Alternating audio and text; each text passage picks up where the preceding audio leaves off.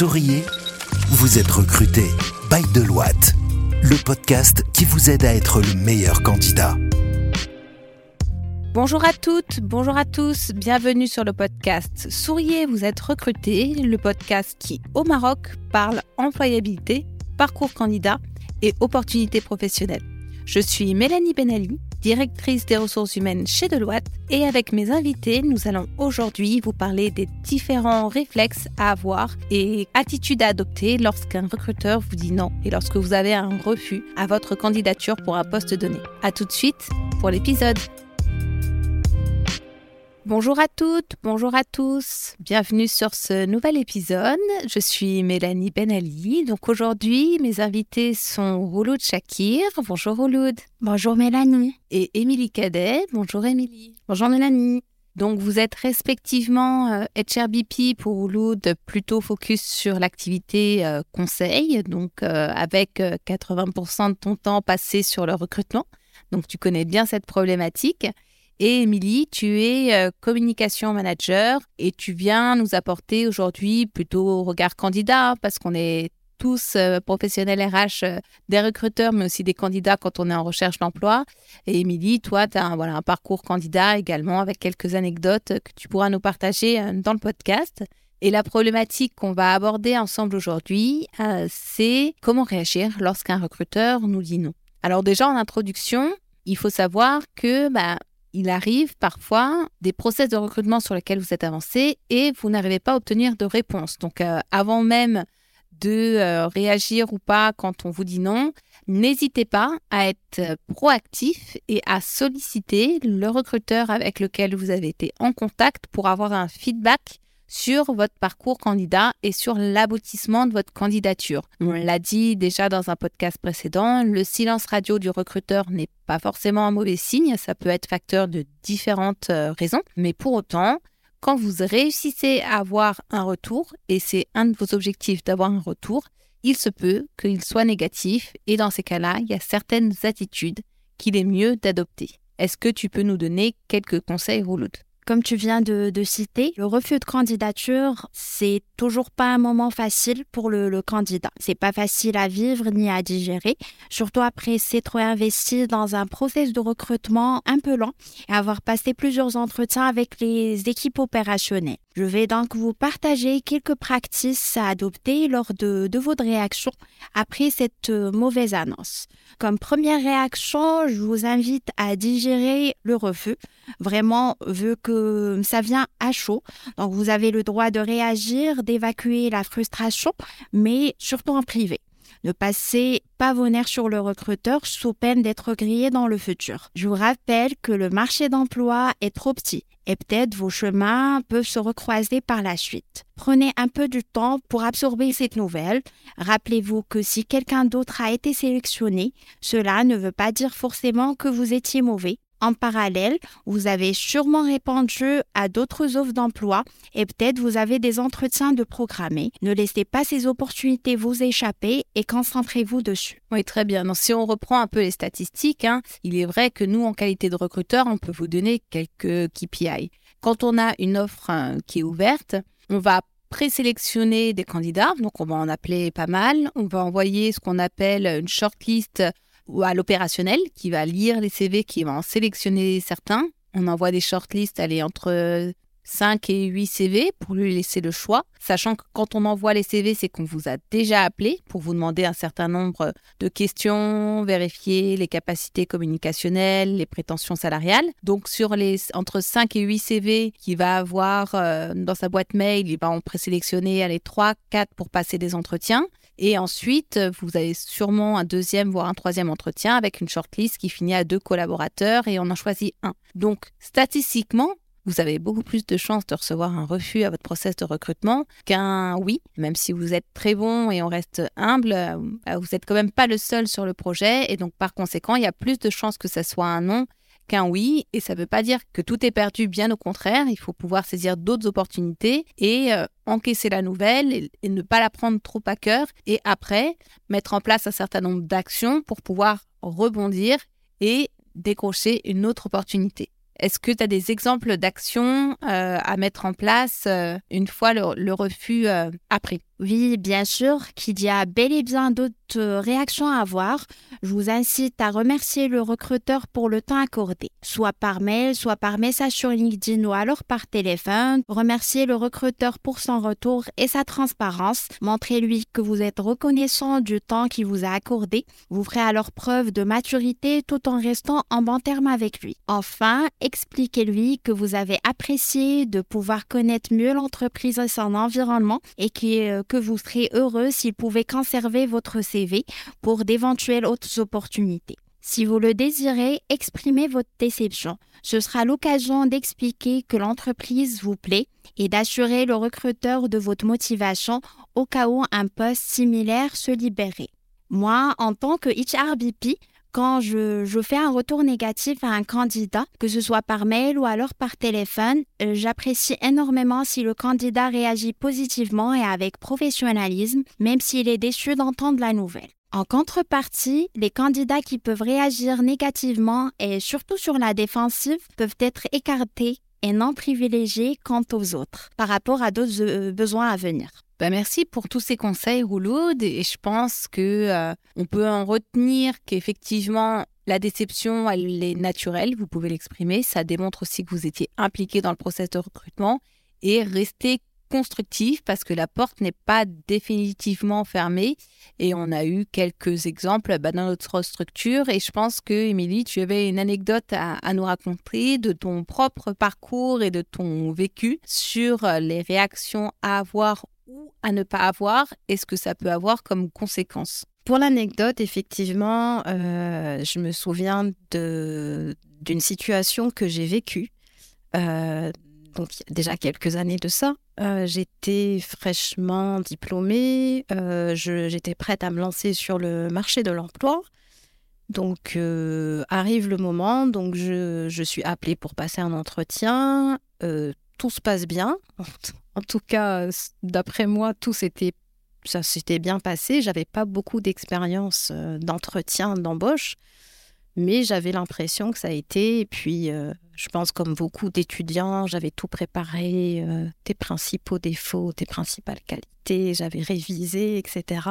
Et bon, bah, il s'avère qu'en fait, j'ai pas été retenue, en fait. Donc, j'ai eu un mail, le, le fameux mail automatique qu'on a tous reçu, euh, que malgré euh, l'intérêt que représente votre candidature, je ne sais pas trop pourquoi, mais sur le moment, je l'ai un peu mal pris. Donc, ce que disait Rouleau tout à l'heure, faut surtout pas, voilà, faut pas le prendre personnel, faut pas être négatif. Bon, ben moi, j'ai fait tout l'inverse des conseils que vous donnez. je l'ai mal pris. Et euh, j'ai envoyé un mail euh, au siège donc dans cette, de, cette, euh, entreprise. En fait, j'avais passé l'entretien dans une filiale. J'ai envoyé un mail au siège en disant que je comprenais pas. je n'étais pas en train de me plaindre, mais j'étais en train de me dire voilà, je ne comprends pas pourquoi je ne suis pas retenue. Donc ça paraît un peu prétentieux quand je le dis, mais c'était vraiment ça à l'époque.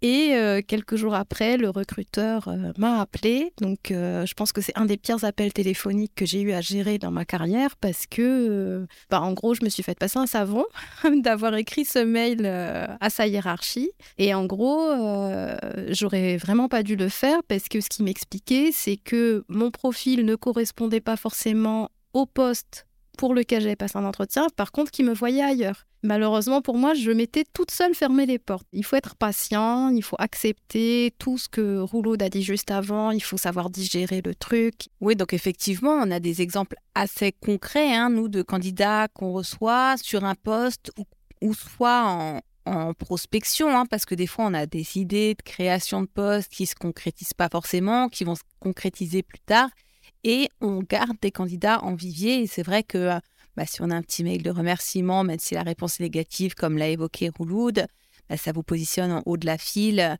pour euh, l'expérience ou l'opportunité suivante. Et, d'ailleurs, à ce sujet-là, on a une histoire commune, euh, Émilie, que je vais te laisser euh, raconter et comment on est amené à travailler ensemble aujourd'hui, dans quelles circonstances ça s'est fait. Oui, et d'ailleurs, le message que je veux faire passer aujourd'hui à nos auditeurs, c'est que même si on vous dit non aujourd'hui, ça ne veut pas dire que c'est définitif. Donc Mélanie l'a suffisamment répété, mais vraiment, je suis un, cas concret. Donc euh, vraiment, je, vous encourage en fait à ne pas baisser les bras quand on vous dit non. Alors euh, pour l'histoire, en fait, donc aujourd'hui, je suis communication manager chez Deloitte depuis quelques mois. Donc j'ai un, un petit historique chez Deloitte. J'ai été contactée en 2021. J'ai passé toutes les étapes classiques en fait d'entretien. J'ai passé les entretiens d'embauche, donc euh, à l'époque euh, en visio. Je ne m'étais pas déplacée dans les locaux et euh, le courant était très très bien passé. donc après j'ai envie de dire, toutes mes expériences euh, d'entretien dans différents domaines parce que j'ai voilà, j'ai postulé vraiment dans différents secteurs. J'ai eu à passer beaucoup d'entretiens dans ma vie. Celui-là faisait partie d'un des entretiens euh, pour lequel je garde un des meilleurs souvenirs et c'est vrai parce que ça s'était très bien passé, euh, c'était une note très positive et à l'époque, bon bah bizarrement, je me disais bah franchement, même si on me dit non, au moins j'aurais eu un échange euh, très intéressant euh, avec cette DRH. Euh, j'en suis ressortie en fait très optimiste sans même avoir l'issue de, cet entretien. Les choses ont fait que ça ne s'est pas concrétisé. ça ne s'est pas concrétisé pour diverses raisons que je ne que je maîtrisais pas forcément à l'époque. Hein. Et j'ai mis en place euh, tous les conseils euh, qu'on vous donne aujourd'hui. Donc, euh, j'ai su rester patiente. j'ai envoyé un mail de remerciement suite à mon, entretien. Et chose très importante, c'est que je suis restée en contact professionnel. Donc, j'ai continué à suivre l'actualité de Deloitte. j'ai été en contact, bon, même si c'était en contact via LinkedIn un peu de loin, mais je continuais à suivre ce que Mélanie faisait et son équipe j'ai découvert les podcasts, euh, voilà. Et, un jour, euh, l'opportunité se présente, on me recontacte en fait, et me voilà avec cette super équipe aujourd'hui. Donc en 2021, j'aurais jamais parié, je me serais dit, bon, bah, on m'a dit non, bah, tant pis, je passe à autre chose. Et voilà, je suis passée à autre chose sans passer à autre chose finalement.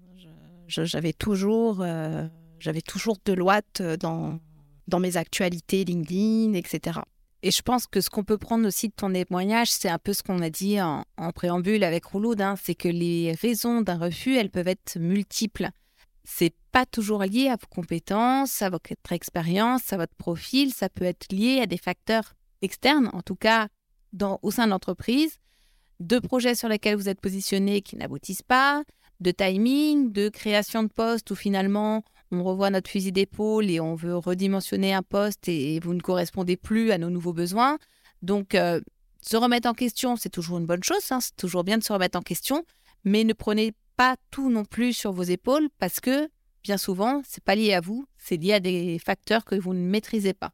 Tu parlais de voilà de se remettre en question. Moi, j'ai appris une chose au cours de, de ma carrière, en fait, depuis que je suis étudiante, parce qu'on postule aussi pour des stages. Hein. C'est la même pression, c'est le même stress, c'est la même chose. Hein. J'ai retenu quelque chose, en fait, euh, tout au long de ces années où j'ai postulé, où on m'a fait des refus et j'ai dû continuer à chercher euh, en n'ayant pas forcément de poste, parce que quand on est en poste et qu'on nous dit non, bon, à la rigueur, on se dit, bon, bah, c'est dommage. Par contre, quand on est en, en recherche d'emploi parce qu'on sort d'école ou qu'on a changé de carrière et qu'on rien, c'est un peu plus embêtant. Donc moi, ce que j'ai appris et ce que j'aimerais partager euh, avec les auditeurs, c'est qu'en fait, cette remise en question, il faut la voir d'un côté positif. Je m'explique, moi, j'ai profité de mes échecs pour apprendre. Donc un jour, j'ai passé un entretien en anglais catastrophique because my English is not so good. Et ben en fait, le recruteur me l'a dit clairement. Le recruteur m'a dit écoutez, euh, vous êtes très bien sur papier, par contre l'anglais, euh, c'est pas, pas possible. Et ben je me suis pas laissée abattre. Je suis allée m'inscrire à des cours d'anglais, j'ai fait des cours en ligne, j'ai commencé à m'auto-former sur ce que je pouvais faire. Je travaille dans la com. À l'époque, le digital ça commençait à exploser. Et ben je me suis fait des formations en ligne sur le digital pour avoir plus de compétences plus d'outils en fait pour pouvoir euh, défendre mon profil une fois arrivé devant le recruteur. Donc cette espèce de remise en question, c'est aussi de se dire qu'est-ce que je peux faire pour être mieux. Et à ce sujet, on a d'ailleurs sorti un podcast récemment sur les soft skills. Je vous invite à l'écouter, ce qui est vraiment intéressant parce qu'on... Numéro 48. Voit exactement l'épisode numéro 48, parce qu'en fait, on comprend qu'on a beau se former, dès qu'on a des compétences techniques, c'est top, mais par contre, euh, peut-être qu'on s'exprime pas, qu'on n'est pas à l'aise, euh, qu'on a du mal à faire passer un message. Euh, voilà, tout ça pour vous dire que euh, un échec, c'est l'occasion de ben, d'apprendre en fait. Bah, sur cette note d'espoir, on va conclure notre épisode du jour qui était très positif sur une thématique qui ne l'était pas forcément, mais voilà, ça nous permet de rebondir et les opportunités professionnelles, il y en a pas mal hein, tout au long d'une carrière et on espère que euh, nos conseils pourront vous aider dans votre parcours candidat. Vous étiez sur Sauriez vous êtes recruté. Merci de nous avoir écoutés jusqu'au bout. N'hésitez pas à nous suivre sur les réseaux sociaux Rouloud Shakir, Émilie Cadet, Mélanie Benali sur LinkedIn. Euh, le compte de LinkedIn de Deloitte sur lequel euh, on poste euh, plusieurs fois par semaine de jolis contenus avec des vidéos, des posts intéressants qui vous permettent de suivre l'actualité de Deloitte. Si vous nous écoutez sur votre plateforme de podcast préférée, n'hésitez pas à nous mettre un commentaire et à 5 étoiles de préférence. Et nous recrutons en continu. N'hésitez pas à regarder nos offres sur recrute.com ou sur LinkedIn pour espérer nous rejoindre dans les prochains mois. Et je vous dis à la semaine prochaine pour un nouvel épisode. Écoutez Souriez, vous êtes recruté sur toutes les plateformes de podcast. Souriez, vous êtes recruté, le podcast by Deloitte depuis les bureaux de Casablanca.